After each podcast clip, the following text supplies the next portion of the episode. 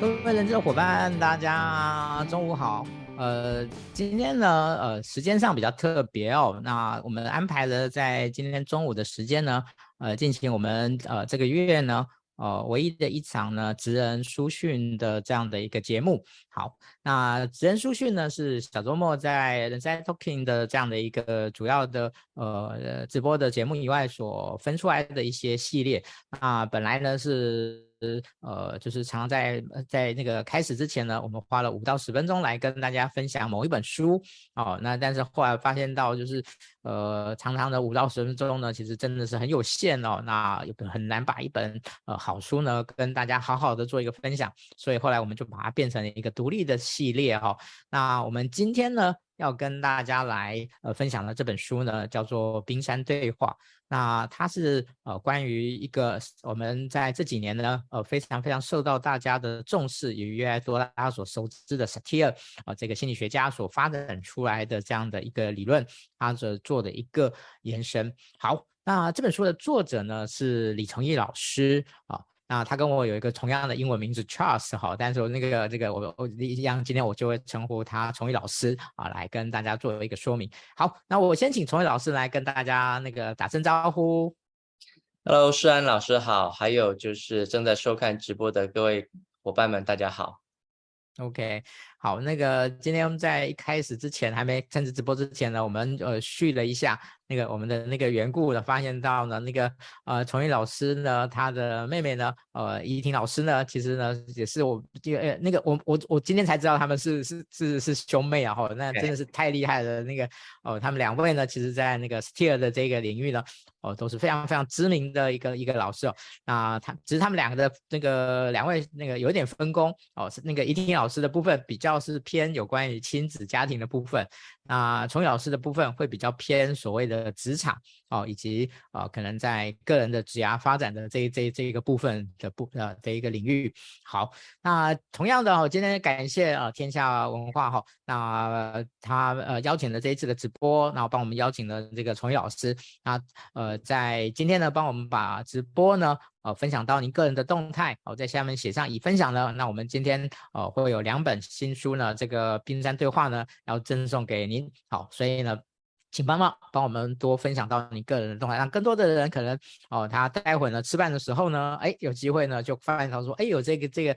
可以有这样的一个一个直播哦，他可以呢边看哦边那个边听哦，然后来边啊度过他中午的一个时间哦。所以因为是中午了，所以呢，其实我今天倒也没有想要用那个很严肃的方式呢，跟那个崇伟老师来来一个对来对话哦。那呃这个今天的这个书名呢哦，冰山对话呢，我觉得呃是挺有趣的这样的一个设一个设定哦。所以呢，在一开始的时候呢，我就先来请教一下那个呃崇伟老师哦，嗯。你为什么会想要取这个书名啊？这个书名，呃，他可能想要凸显的是什么？呃，其实我一开始不是要用这个书名的。我本来，因为如果大家对于萨提尔模式熟悉的话，可能你去 Google 大概都会搜到萨提尔模式呢，大概会搜到几个比较知名的人。第一个有可能就是我的大哥李重建，第二个可能就是李怡婷，我的妹妹。那我们家三个，我们家四个兄妹哈，这个大概我们三个都是在台面上讲萨提尔模式的。那我其实一开始很很想要跳脱这个萨提尔模式这个字的框架，也就是说，书名本来我是想的其他的名字，比如说叫做呃如何跨越对话的这个障碍啦，跨越反理啦这样子的。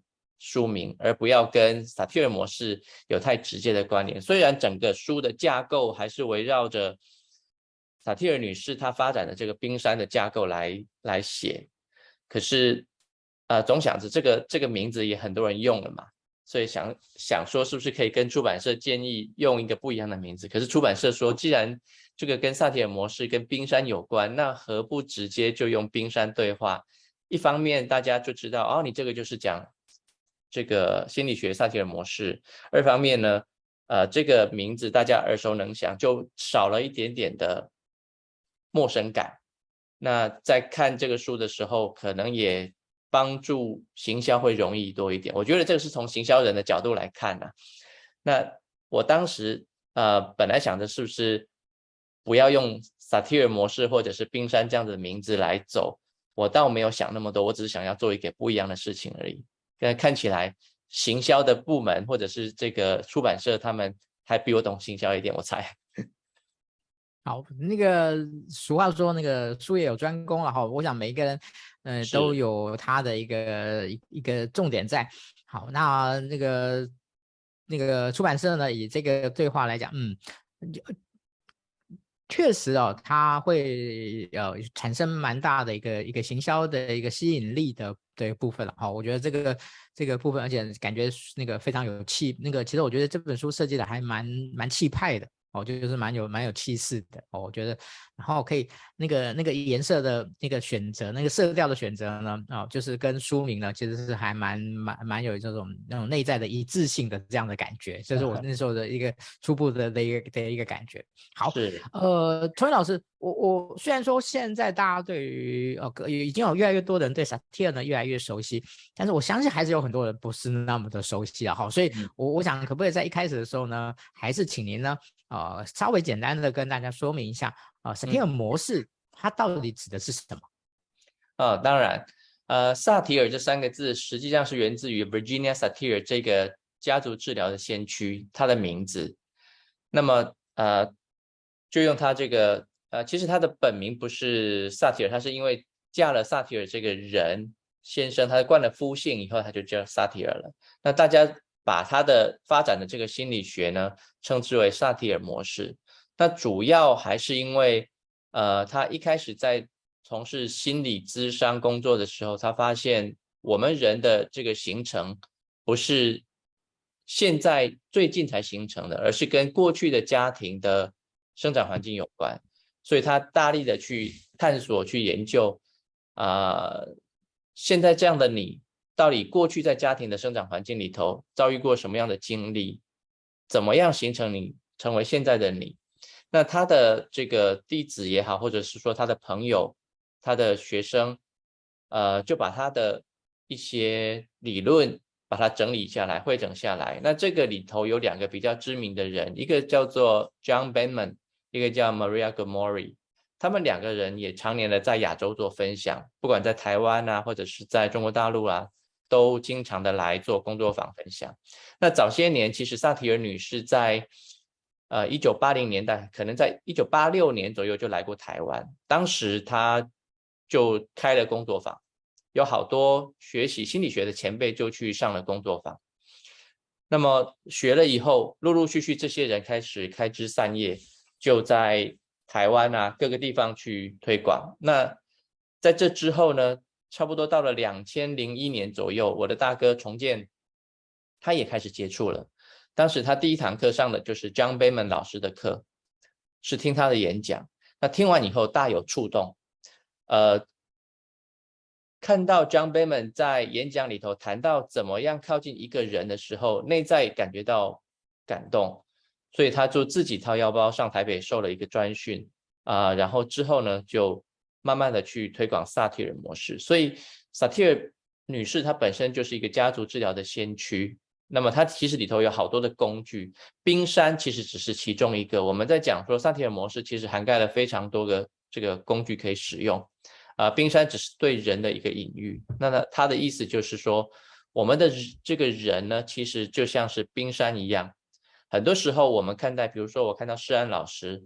我只能从外表、外在、你的行为、你说的话来判断你这个人。可是我们通常忽略了，其实人跟冰山一样，我们只看到上面的这一层，在冰山一角，更更大的区块就是大概有十分之九都在水面下，我看不到的。那也就是为什么这个 Titanic 会撞冰山的原因，因为他远远看到冰山的那一角的时候，实际上冰山下层这么大，他没有注意到，他就已经碰到了。那既然人跟冰山一样，下面这个区块这么大，我怎么不去理解它？我怎么不去认识它呢？反而只是透过上面的这一层来去评价，来去解决它的问题呢？那这个再到职场里头也是一样的。我们很多时候看到员工他没有达到目标，我们大部分的习惯就是我要你去改变你的行为，改变你的目标。可是我们通常忽略了一件事情，就是这个员工他缺乏动力，或他达不到目标，他的内在发生了什么事？他怎么会原本是假设他是来，呃，如果你是做人资的，做 HR 的，一个人刚进一家公司，通常是充满热情、通充满抱负的，他怎么会从原本的充满抱负到他后来达不到目标，甚至想离职？他的内在发生了什么事？这个变化有没有人去看到过？过去的我们是不太去看这个的，我们只会纠结在啊，你怎么达不到目标？老板告诉你要这么做，你怎么做不到？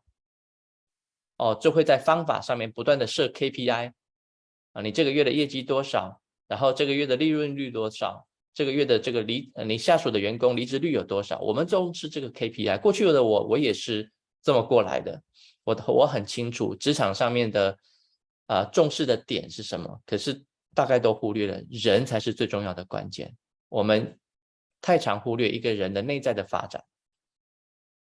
是，谢谢老师那个非常精简扼要的一个说明哦。那我觉得，呃，在呃萨提尔的理论里面，哦，我觉得呃，它当然有很多面向。但有一个很重要的面向，就是有关于对话这件事情啊。在对话部分，我觉得，呃，其实人的人的这种日常的对话里面，其实是可以很清楚的分为，哦，就是家庭式的家庭的相关的对话，以及职场的一个对话。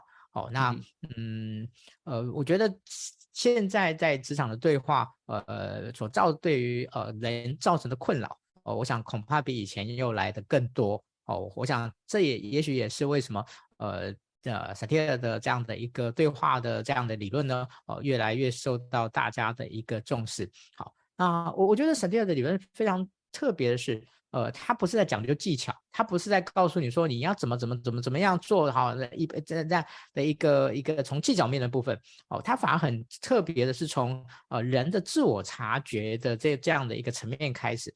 哦，所以呃，可不可以请教一下老师啊？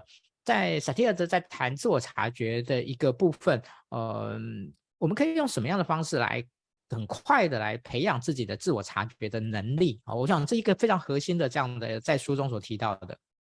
嗯，呃，谢谢施安老师。其实，呃，很多人接触萨提尔模式可能会有一个想法，就是我是来学对话的。但不要忘了，萨提尔女士她是家族治疗的心理师，她一开始是社工师。她是来关照人的，她没有她没有强调我来教对话的。她跟我们一般在学习，譬如说非暴力沟通，这个 Marshall Rosenberg 博士，他强调的怎么去运用沟通的技巧，去达到一个和谐共处的一个情境。可是萨提尔模式不是在讲对话的，很多人现在会有一个连结，就是啊，我来学萨提尔模式，我就是来学对话的。但是它的本质不是这样，它的本质是我怎么样去探索一个人。看到他过往的成因，然后去理解一个人。那么，但是你说在做咨商的时候，咨商它本身就有一个对话的互动，所以我怎么样透过对话的互动来去理解、探索一个人？如果你要做到对话，啊，回应到刚刚诗安老师提到的，怎么去觉察？我在书里面有提到，啊，通常我们透过简单的形式。就可以去觉察自己的内在啊。假设你现在坐在电脑前面或手机前面，你就可以做一个深呼吸啊。呼吸是我们每天都会做的，可是我们很少去专注的去感觉呼吸的时候身体的感觉，还有内在的感觉哦。如果你现在就坐在荧幕前，我邀请大家，你可以做一个深呼吸，透过吸四秒钟、吐八秒钟的一个节奏，你自己打拍子。好，比如说，好，就就这样，在镜头前面，我们来做一次好了。好，我们来做一个深呼吸。好，吐气。好，你在做的时候呢，你就可以去觉察自己现在的我身体有什么感觉。如果你是坐在办公室里头，啊，假设是开空调的，这个空调会不会风很强？身体会不会太冷？皮肤的感觉是什么？你的头会不会感觉到这个胀胀的？胸口会不会闷闷的？然后腹部啊、如果中午时间到了，你肚子会不会饿？这都是身体的感觉。那么内在有没有感觉呢？你现在坐在荧幕前面，你的你的内在有没有感觉到烦躁呢？你有没有感觉到不安呢？你有没有很多的焦虑呢？或者是你有没有正在思考着等一下要做什么，而心里有很多的这个呃焦躁的情绪在这里头？我邀请大家，你时常的做这个动作，深呼吸，觉察，然后去看见自己的身体的跟内在的感受，它就是你每天可以做的觉察的一部分。再来就是你每天可以跟这样的自己多做一点连接。早上你开车上班，要去办公室了。现在大概疫情慢慢解封了，很多人要回办公室上班了，堵在这个交通里头，习惯性的提醒自己，我做一个深呼吸，感觉一下塞在车阵里头，你的感觉是什么？在等红绿灯的时候，你的感觉是什么？你有没有烦躁啊？你有没有担心呢、你有没有不安？如果有。去看见这个感受，然后尝试着跟这个感受做一点点的相处，啊，很简单的、简短的就可以。那我在书里面运用几个简单的字，第一个就是看见 （see it），看见这个情绪；第二个就是 acknowledge it，就是承认它，我要承认我有这个烦躁感；第三个就是这个 granted，我允许这个烦躁感。这是我内在的感受嘛，我当然是要自己允许自己啊，这个是很自然的一个情况。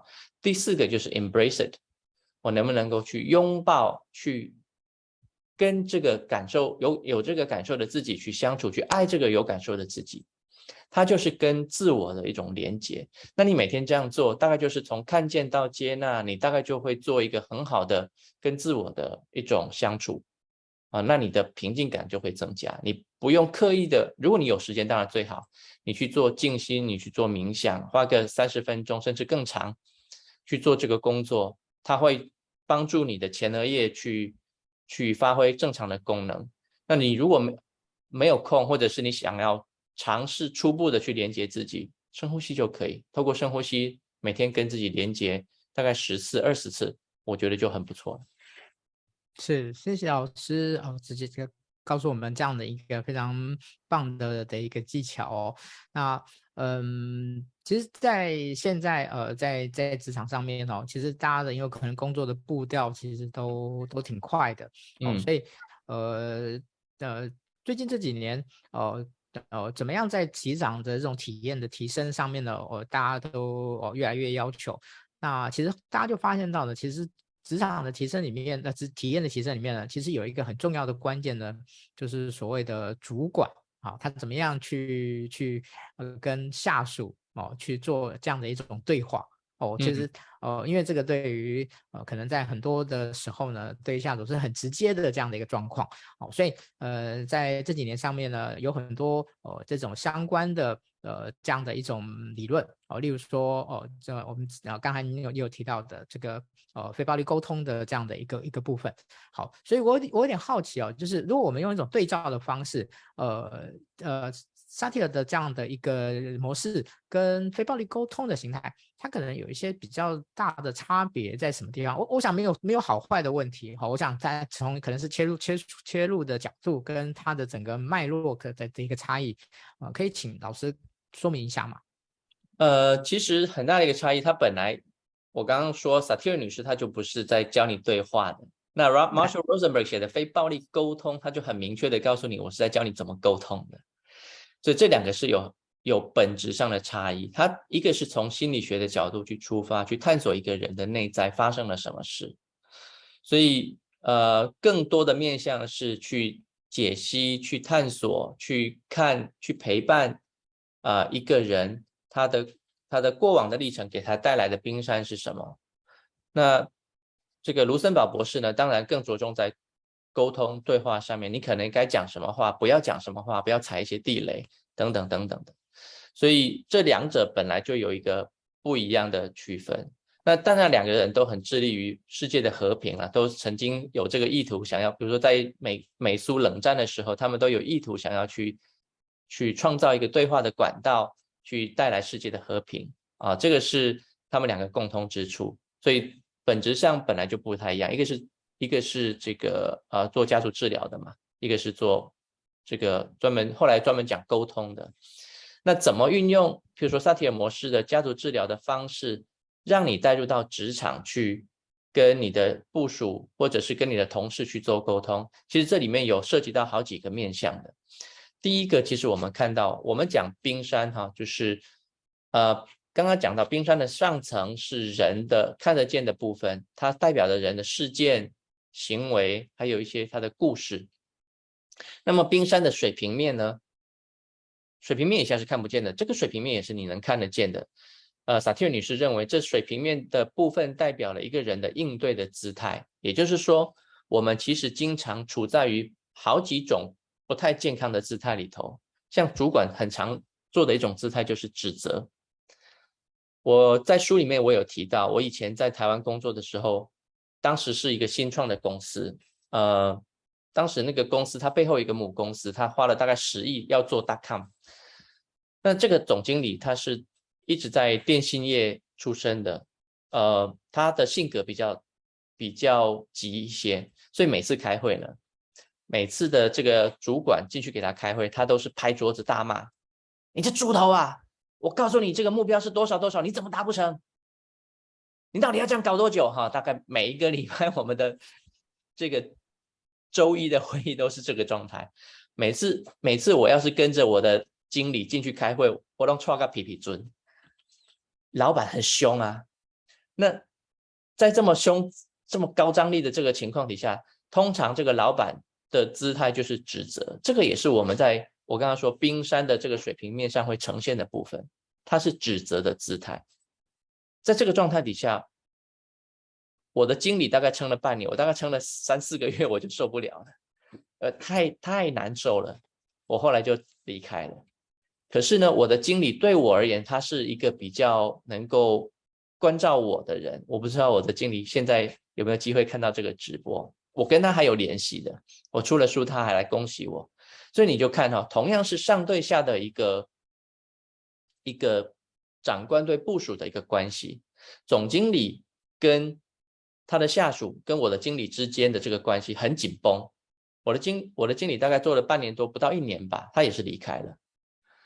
关系紧绷的情况下，他除了一个驱动他能够待着以外，就是薪资，他能够这样待着以外，其他没有了。你把所有的驱动都磨灭掉了，他当然不愿意待，那我自自然就不愿意待了。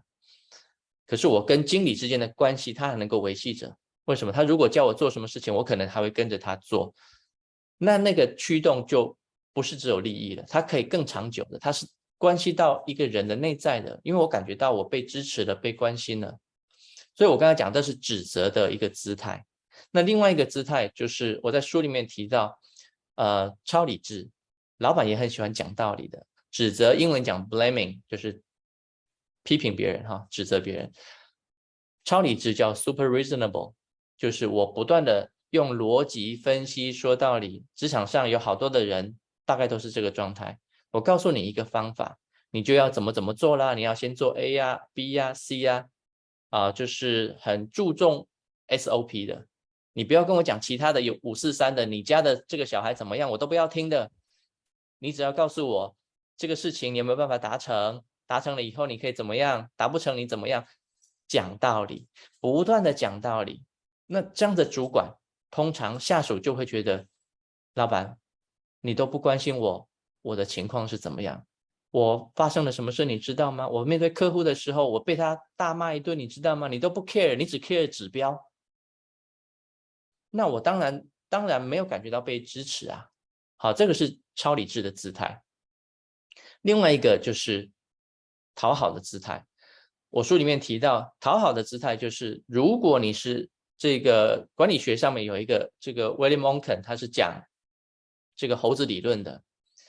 讨好的人习惯把猴子丢在别人的身上，也就是说，我我做事情我不要承担，我都要我的老板承。假设你的部署是这样，都要老板承担，他就把责任丢在你身上，那么你的身上就会背着好多的猴子，你就没有办法做更大的规划、更更大的格局。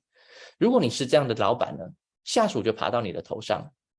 他就不愿意承担了，因为你什么事情都讨好嘛，好，所以这是讨好的姿态。第四个是打岔的姿态，打岔的姿态通常主管会比较少一点的，员工可能会有，团队里头的员工会有。什么是打岔？当我要跟你讨论一件事情的时候，比如说诗安，假设你是我的同事，我要跟你讨论接下来的活动我们要怎么做，你每次都跟我岔题，你讲到你们家里怎么样，你家的狗啊猫啊如何，我们老是没有办法在这个主题上去专注的去谈话，你就是在打岔，或者是说我跟你讲话，你根本连听都不听，你走得远远的，我根本没法跟你谈，那这就是打岔。所以这四种姿态都不利于我们彼此之间的沟通，比较利于沟通的就叫叫做一致性。一致性的姿态就是我在乎了情境，在关呃这个表达了自我，在乎情境表达自我呢，并且同时能够关照他人，这三者都要能够兼顾的情况下，在乎、表达、关照、再表观。所以我在书里面提到，在表观三个都能兼顾的话，我就比较能够一致性的表达。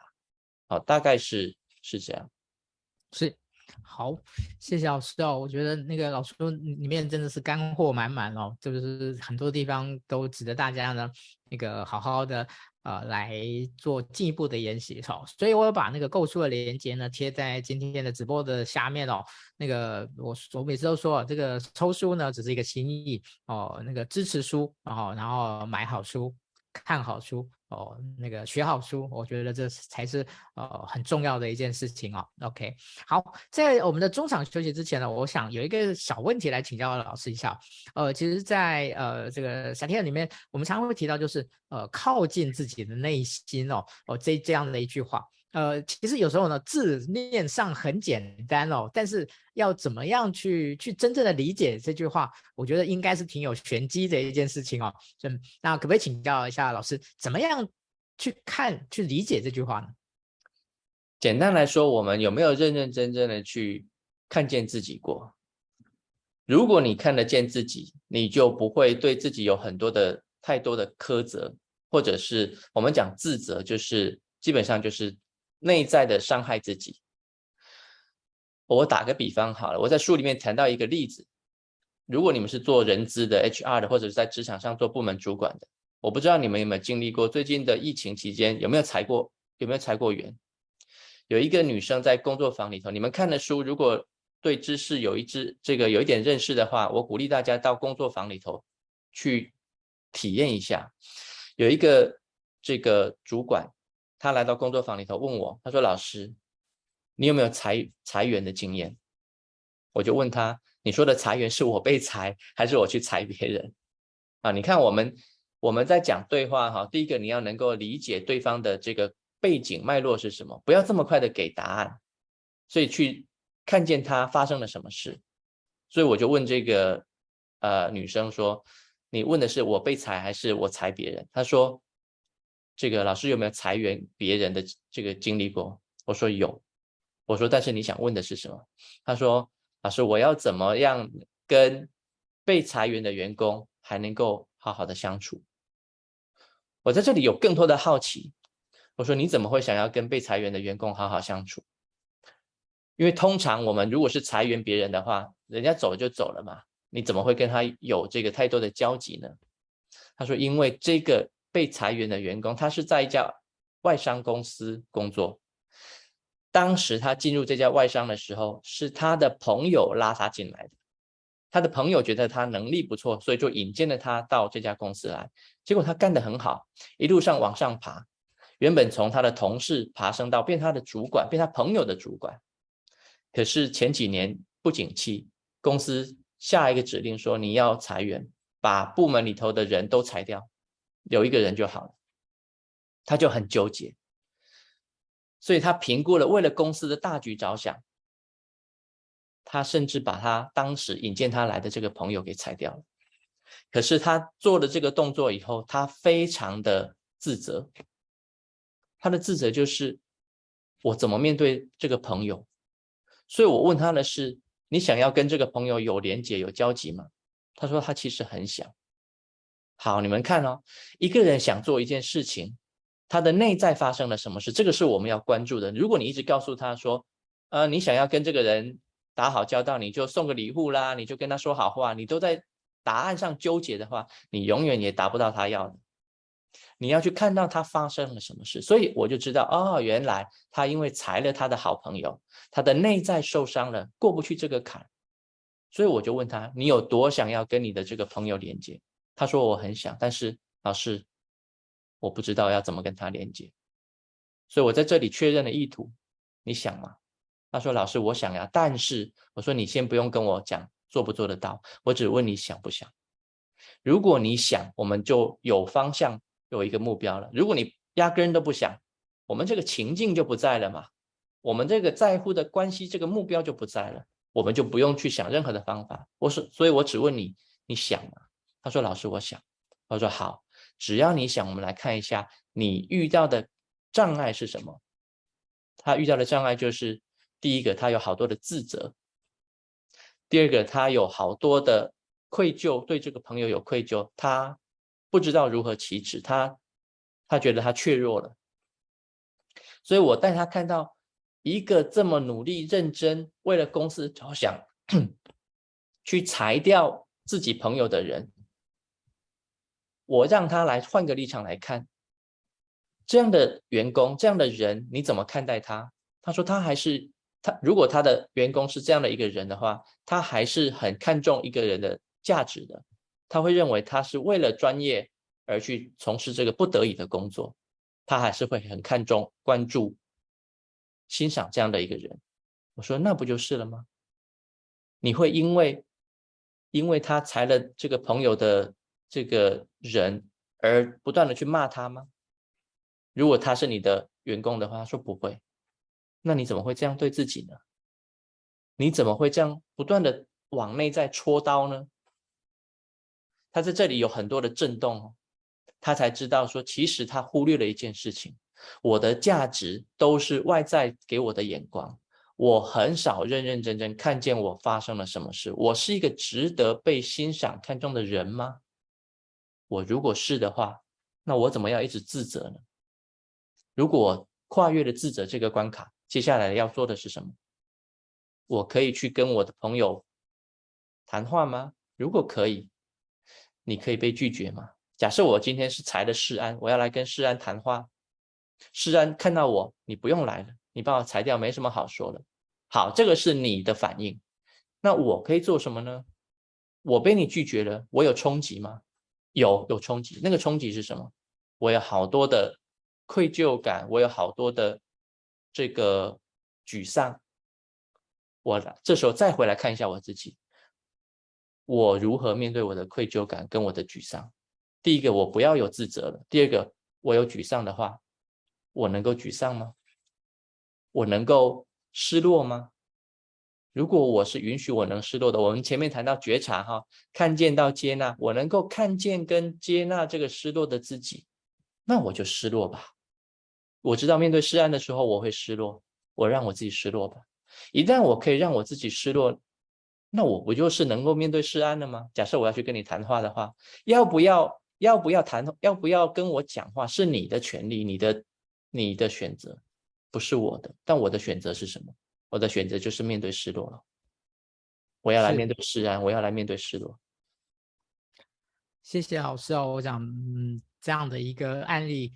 呃，虽然不是从呃这个人资，但是这是一个相当人资的议题哦。那我觉得，呃，其实我以前常常，嗯，我们大家开玩笑讲说呢，没有裁员过，就是没有 fire 人的 HR 呢，其实是阿伯登大郎哦。那为什么呢？因为其实裁员对于呃任何人有呃不管是主管还是 HR 而言，其实都是一种非常大的一种一种心理。震撼哦，因为我觉得不是每一个人都都能够去呃那么简单的去面对这样的一种对别人的人生产生很大的转折或很大的冲击的这样的一一件事情哦哦，谢谢老师刚才的这样的一一个分享。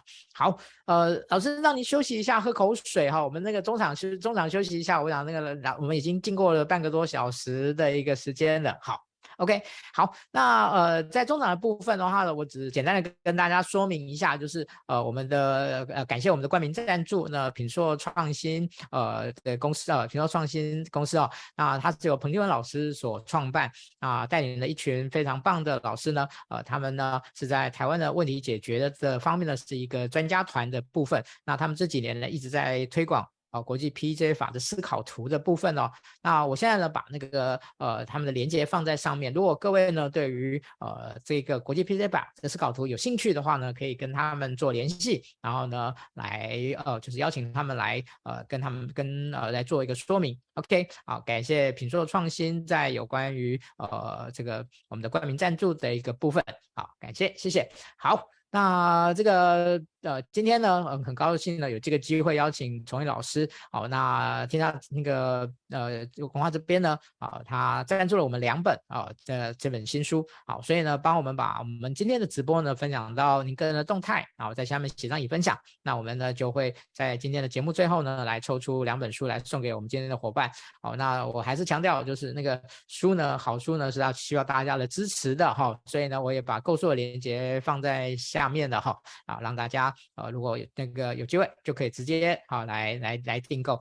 好，那今天呢，哦，我其实中午的时间呢，呃，我想可能今天的议题呢，本来应该我预估呢人数不会太多，但是呢，我觉得可能是议题，也可能是呃，崇义老师的那个粉丝非常多哦，所以呢，今天这那个中午的来观看的人数呢，其实呢，呃，超乎了我的那个的预期哦，哦，我觉得这非常非常棒的一件事情哦，然后请大家努力多分享，好，努力多分享。好，那呃。接下来我们就进入我们的那个下半场的的一个时间了，呃，顺着刚才前面的那个那个题目的一个部分哦，呃，我我想要先请教老师一下，嗯，呃，其实我们有时候会觉得呢，主管哦，或或者我们其实同事之间哦，不不不要随便示弱哦，不要随便不要随便示弱这件事情，那嗯、但是现在在在在职场里面呢。呃，怎么样？呃，我我今天听过说，哎，做主管的也好，或做什么也怎么样有效的示弱呢？是非常重要的。所以，如果从 Satir 的的角度的话呢，怎么样去诠释或怎么去看待这句话呢？通常啊，我们在讲说示弱是坦诚脆弱。其实，在关系里头哈、我不排斥，我不排斥坦诚脆弱。但是现现在有一个问题是，当我在坦诚脆弱的时候，我又没有在做勒索。这个是我们其实会经常关联到的议题，比如说主管说：“哎，你看我超可怜的，我每天忙得这么晚，家庭都没有办法照顾，小孩子一一个礼拜见不上几次面，回到家他们都睡觉了，我很痛苦哎。”假设我在我的员工面前讲，我的用意是什么？通常如果我的用意就是要勒索我的员工，叫你多卖命一点，你看，你看老板都已经这样了，你还要你还在打混摸鱼。那当然，你这个企图就错误了，你这个意图就不太对了，因为其实你是要勒索别人，你不是让别人自主。所以我说，其实示弱是 OK 的，你去坦诚你的脆弱是 OK 的，它其实是可以帮助你跟你的员工更靠近才对。可是你在坦诚脆弱的时候，你要关注一个点，所以我们在讲沟通的时候有三个要素，第一个就是情境。如果你跟你的员工之间，你要在乎这个情境，就是你们俩之间的关系。他的关系有的时候就可能不是只有工作上的，比如说你们人资可能会经常的去帮公司弄一些服委会啦，或者是 team building 的工作啦，或者是一些这个员工福利啦，你可能在这上面就要多花一些心思，不是只有人资，主管也是一样。我能不能够跟员工建立好一个互动？呃，良好互动还有互信的一个小圈圈，啊，这个是呃作为主管的你需要先去体认的。再来一个，因为有的时候你自己，其实，在非暴力沟通里面也有谈到，我能不能够表达感受？我如果可以表达感受，其实它是可以拉近人的。但你表达感受，不是要别人来为你的感受负责。我很痛苦，我很沮丧，我不是要你来为我的痛苦跟沮丧负责的。而是我想要告诉你我的状态，如此而已。所以在这个里头，第一个情境，我们是不是在乎跟员工之间的关系？第二个，我能不能够适切的表达我自己？就是刚刚诗安老师说的，我能不能够坦诚脆弱？我可以的。第三个，你能不能够，我能不能够同时也关照他人？比如说，我假设要坦诚脆弱，我其实蛮痛苦的，我一个礼拜见不到我的孩子几次面。不过，实际上我要告诉你这件事情不是要给你压力的，我不知道这样讲会不会给你造成压造成压力呀？我只是要告诉你我的状态而已。但如果造成你的压力，这不是我的用意。但我还是想多问关心示爱你一下，你会不会跟我有一样的情况啊？你在家庭里头会不会也会常常被老婆骂说你太晚回家，会吗？啊，这个就是我们在表达的时候三个要素：情境、自我、他人。能不能够都兼顾，它是可以表达的。那我甚至举一个例子，就是人资经常会遇到一个问题。我上次在我的 podcast 里面有跟这个巨大的这个幕僚长，就是捷安特了哈，他长期的在做这个人资，我们在讨论公平的议题，然后这个呃。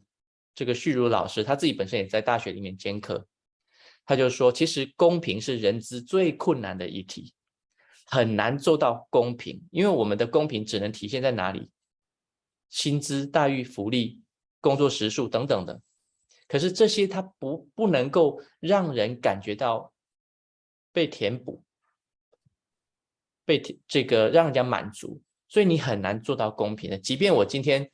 假设我跟施安是做同样的一份工作，两个人都给同样的薪水，我都不见得公平，我都不见得觉得公平。为什么？我明明能力比施安老师强啊，为什么我的领的薪水跟他一样？我会内在会有这个想法。这个也就是为什么之前我的我在北京工作时的老板，他跟我说，每一次到了要发奖金的时候，他说 Charles，我的英文名字跟施安老师一样，叫 Charles。确实我每次遇到你，我都好头疼，因为我都认为我每次在一级主管面前，我都给你更多的 bonus 了，怎么你还是这么冷，没有感觉到兴奋？你知道后来我回想，我认为哈，我们要的不是公平，我们要的是独特性。我在老板面前，我是不是独特被关注的？我是不是？能够有话语权，我是不是能够被听见的？这个才是我比较关注的一个部分。假设我今天薪资是比较稍微低一点的，但是这个老板他跟我很靠近，我也能够体谅他的难处，他能够听得见我的声音，我就会为这个老板卖力很多，因为他了解我，他懂我啊。我今天可能薪资不好，他有可能只是暂时的。等到我的业务发展了，相形的 bonus 可能会进来的时候，我。我可能内在的冲突感会更强，所以这个就是我们经常在谈，不要谈公平，而是谈独特。人资在这方面可能比较难，因为你面对到的是一般的所有的员工，而不是部门单一的员工。但是你可以做的是什么？我能不能够时常的偶尔也找员工谈谈话，听听你的，听听你的困难是什么？要有独特性，不要。不要一直在讲公平啊！这个做人资的大概你们都看过，我很喜欢在课堂上讲一个电影《Up in the Air》，我不知道诗安老师有没有看过那个《型男飞行日志》。看了人资的，对人资做人资的喜欢看这个，为什么？你就知道在裁员的时候，你跟他讲说你的待遇不错了，我给你的这个 severance 这个离遣散费已经比别的公司高很多了，他还是跟你拍桌，为什么是我？那你知道 George Clooney 他是怎么跟员工讲话的？他是看到他的价值。我们讲一个人的内在的价值是渴望，就是冰山下层的这个渴望。我看到你的价值，其实你的价值不是一年九万美金的这个薪薪水可以带可以表现你而已。你的价值是，你曾经这么卖力的想要在餐饮业工作，你怎么刚加入这个公司只有两万四千块你就买单了呢？你怎么为了两万四千块的年薪，你就放弃了你的梦想？这个是肯定你的价值。当这个员工看到，对耶，我每天像 George Clooney 说的 “clock in, clock out”，I never had a moment of happiness。我从来没有一刻感觉到快乐，都是在上班打卡、下班打卡。我怎么没有看到我的价值呢？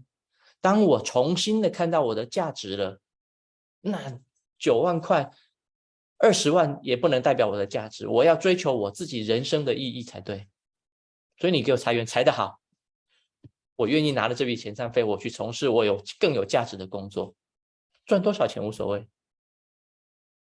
这个就是我们在讲冰山，你能不能靠近一个人的内在，从渴望的层次去连接，它大概就能够跨越了很多的原本你纠结的这些目标、方法、事件、观点，然后大概是这样。好，谢谢老师哦，真的非常的精彩，我想大家都听得非常的入神哦。那个时间呢也过得很快，过了已经到了最后的阶的一个时间了。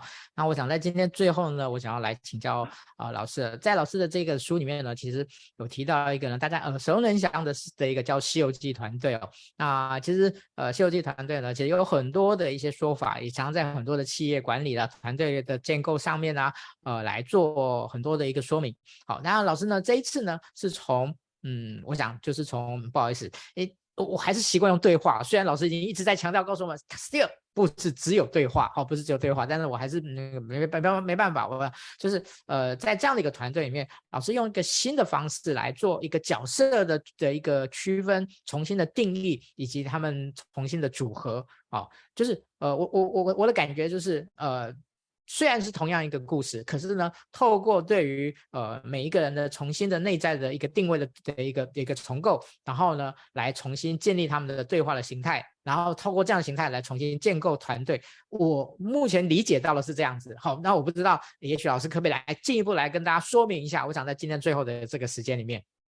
做人资的也好，或做企业主管的也好，你们可能都会习惯，以前都会听到类似像这种啊、有一些人格模型的这种分析，比如说你是什么样类型的，你是狮子、孔雀，呃，这个其他的这个动物形态的，大家对这个可能耳熟能详。呃，我在看《西游记》这个团队的时候，这个人物的时候。我其实把它媒合到我们刚刚讲的四个应对姿态，因为每个人大概身上会带着好几种不一样的应对姿态。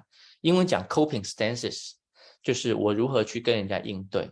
我大概习惯有几，这四种里头，可能通常一个人都会带着两三种吧。比如说，我也习惯骂人啊，我也习惯讲道理，啊，啊，有的时候我也习惯打岔、开玩笑啊，啊，这个是打岔。我也习惯这个讨好啦，可能我这里面会有两三种比较擅长的。那刚刚讲到这个，譬如说你是某种类型的动物，它能够很鲜明的去结合这样子人格特质的人，所以我在想，其实我看到《西游记》这四个人物的时候，我突然突发奇想，其实他也很谋这个契合我们讲的应对姿态，这每一种不同的姿态，他是角色很鲜明的。比如说唐三藏这样子的人物，很会讲道理。啊，懂得佛法，所以经常的讲讲佛法给他的徒弟们听。尤其他更会对孙悟空讲道理，告诉他做人处事的方法道理，不要这么冲动。告诉他这个，呃，我们要怎么去度己度人，都在讲道理。可是你知道孙悟空他不太受教的，孙猴子嘛，泼猴，他的 DNA 里面就是有有这个放浪的这个个性。不受教的，所以他极度不受教的时候，唐三藏还会用紧箍咒来约束他。你看这个紧箍咒像不像我们在公司里头听老板在训话，不断的不要说训话哈，不断的在跟你讲逻辑、讲分析、讲道理，或者是假设你在资讯产业的，像我以前在资讯产业工作，面对工程师，他大概跟你讲的就是这个程式该怎么写，你的 input 跟 output 是什么，零跟一之间的关系而已。你不用跟他讲其他的，所以通常这样的人冷冰冰，你靠近不了。他就跟你讲，比如说你是这个呃，你在写城市的，你有你有好多的这个，你有这个啊、这个叫 Scrum Team，你在每个 Spring 里头，我要怎么达成？每一周每一周的进度是什么？你大概关注的都是这个这个结果。那如果一个工程师冷冰冰的站在你面前跟你讲。道理，他就跟唐三藏一样啊，不断的跟你讲佛法，超烦的，进不进入不了他的内在，你也看不到，看不到我真正的内在发生了什么事。好，这个是超理智。孙悟空呢是指责，有的时候会骂骂这个二师兄、二师弟，有的时候会骂骂沙悟净，然后有的时候还会对师父不满，所以他指责的这个姿态是很强的。这样的人呢，他通常是啊，刚这个唐僧他是比较虽然是超理智，可是他也是懂逻辑、懂分析的哈，这个是符合我们一般对讲道理的人的一种形态的描述。指责的人他是有能力、有 power 的，然后他是能够带领团队的，所以你看整个《西游记》的这个四个人物的团队里头，大概都是孙悟空在发号施令居多。那主管有很多，要不就是超理智的，要不就是指责的会很多。那因为他们有 power 啊，所以这个是指责的人。那超理呃超理智指责之后呢，像猪八戒他是比较打岔的。你看，当孙悟空有的时候要跟他谈正事儿的时候，这个猪八戒八戒，我不在的时候，你好好照顾师傅啊，别乱跑了啊，这个看好师傅。让他不要离开你的视线。这个时候，猪八戒很多时候就会会跟大师兄说：“大师兄，放心啦，我都知道哪儿好吃好玩的。前头有一家村一家店，我们到那儿可以去去犒赏一下，这个打打牙祭。”他讲的都不是如何保护师傅。那孙悟空难免都会发脾气：“我在跟你讲保护师傅呢，你怎么老跟我扯一些别的没有的没的啊？你看你在团队里头有没有一些人是这样的？我在书里面也提到。”有一些人，你跟他谈正事儿，啊，好难聚焦。那这样的人就是打岔啊，像猪八戒一样。可是这样的人有一个好处是什么？他经常的异想天开，然后天马行空，有好多的创意，然后也很幽默。跟他在一起，你就不用怕枯燥乏味啊，他总是带给你很轻松的这种感觉。那最后一个是讨好，我们刚才讲讨好的人物，沙悟净是一个代表。所以你看，沙悟净永远作为一个什么和事佬。好了，这个师傅，你不要再骂大师兄了，他也很辛苦。大师兄尽心尽力的带着我们去西天取经取经啊，然后要不他就祈求大师兄不要再骂二师兄了啊，这个有什么事儿我来做吧，要不大师兄你交代我吧，我来保护师傅吧。啊，所以这样的人呢，通常他是比较替替他人着想的，细心体贴，然后面面俱到。可是他的姿态通常是比较位阶比较低。呃，以萨提尔的这个应对姿态来说，我们在演示的时候，通常他是跪在地上的。那这样的人，通常内在比较多的委屈，比较多的看不见自己啊，所以每一个姿态他都是有不好的沟通的这个短板啊，缺点。哎，说在北京待久了，会用一些北京的用语哈，这是有一些沟通的不好的这种缺点。可是他同时有资源的。超理智的人，他善于分析，懂逻辑；指责的人，他是有能力，能够带领团队，有领导的特质；打岔的人，诙谐、幽默、风趣，甚至有创造力；讨好的人，他能够体贴别人，他能够关照别人多一些，他能够细心体贴。所以，懂得运用每个人的特质，即便我们不是在一致性的姿态上面，只要趋近于一致就好了。然后运用每个人身上带来的特质，假设这个人的特质他是能够逻辑分析的，那你把他放好他需要的岗位，尤其你是做人资的，看到这个人的特质是什么，放在合适的岗位上，他就能够发挥他更好的效益。这个就是我说，你能不能够打造一个无敌《西游记》的团队？因为《西游记》毕毕竟最后唐僧跟这个孙悟空一行人还是到西天取经的嘛，他还是能够顺利的取完经回来。打造这样的团队，不用不用一直的去打压各个不同性格的人，懂得去看到背后的资源，运用他们的强项，那么你大概就能够组建一个很棒的西游记团队。好，谢谢崇义老师哦。那今天呢，呃。的直播呢，我觉得呢，大家应该呃收获非常的大哦，因为呃发现到呢，今天呢，呃除了呃我们平常呢这个我们那个我们说的那个小周末的铁粉以外呢，我们今天其实呃我看了一下哈、那个观赏的那些人其实蛮蛮多。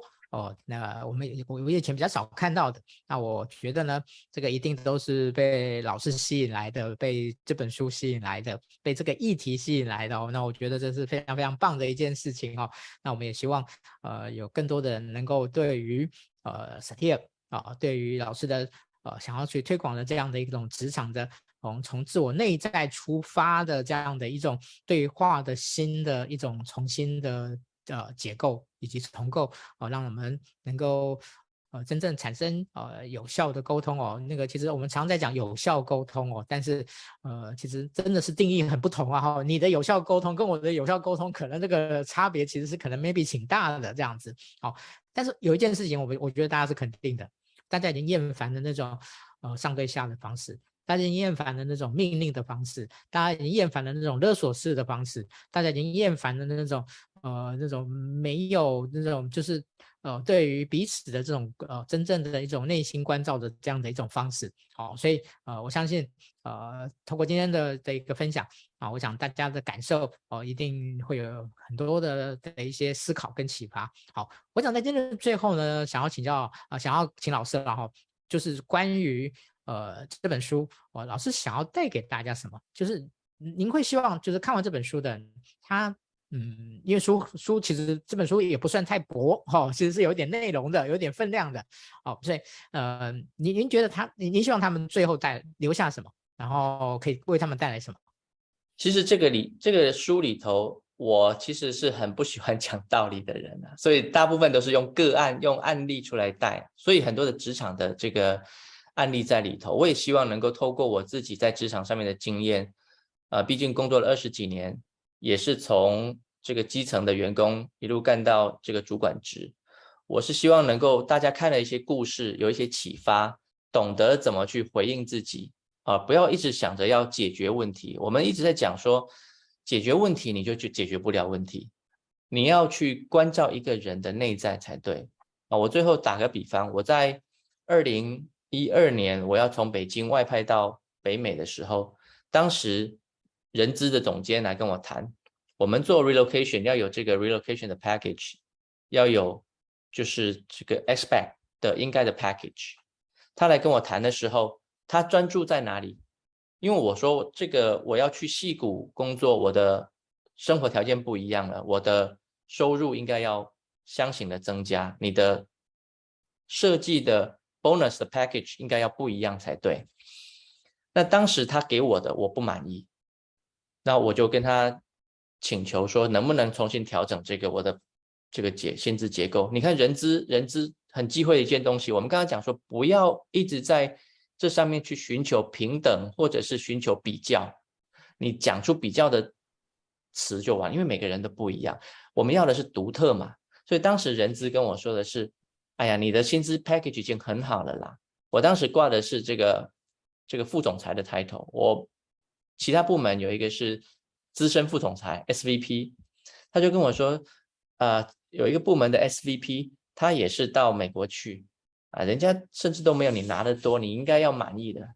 你知道我本来我本来只是不爽，说我的薪资不够，待遇不够好，可是我听到这个话我就发火了。我说你怎么拿他来跟我比较？他能跟我比吗？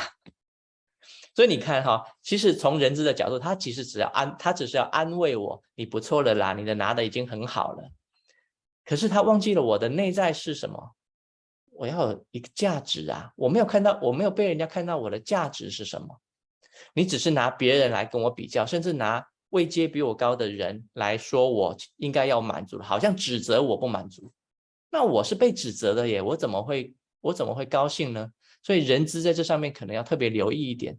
千万不要去人与人之间做比较，而是你要做的是怎么样去连接一个人的内在。所以这个书讲的就是，我要去连接你之前，我能不能够先连接我自己？如果这个人资他的内在是焦躁的，他是这个不平衡的、受伤的，那么你讲出来的话当然就不可能太好听，你可能就比较批评、指责或说道理居多。所以你要先回应自己，懂得回应自己，连接自己才是沟通的第一要素。我怎么样让自己可以接纳自己，连接，然后再去靠近别人？这个过程里头，它就是一个来来回回的，不断的透过对话形成的一种方式。所以这本书大概就是要告诉大家，怎么在职场上看见自己是过往历程是什么，然后多一点觉察。多一点的去体验自己的内在的感受，然后才去做应对。在应对的时候，我们可以注意哪些事情？从小单位的人跟人之间的，再慢慢扩大。假设像我过去在北北京的期间，我下面的部门一千多号人，你要怎么去能够传递你的讯息到一千多人的身上？哦，大概我在书里面都有涉及到一些。嗯，谢谢老师哦，真的这一个小时呢，哦，那个。感觉好像很一个小时很长，其实其实我觉得在这过程中，好啊，咻一下就过去了。哦，就听老师这样子把很多的故事，很多的呃，嗯，我觉得哦，本来本来可能很难。啊，自己不是那么能够贴切去理解的东西呢，能够透过老师的说明呢，啊，非常的呃流畅的，非常的自然的，呃，非常的呃接地气的来跟大家做这样的说明哈，我觉得真的大家是那个收获非常的大的哈。那在最后呢，还是一样，赶快帮我们分享出去哦，让更多人有机会。能够听到今天啊老师精彩的的内容，好，那希望之后呢有机会啊再邀请老师来跟大家做一些互动。好，今天真的非常感谢老师，好，那个老师就那个搞不好你肚子饿了，然后赶快。没事，是，好，那我们今天的直播呢就到这边告一段落，我们下次见，拜拜。谢谢，拜拜。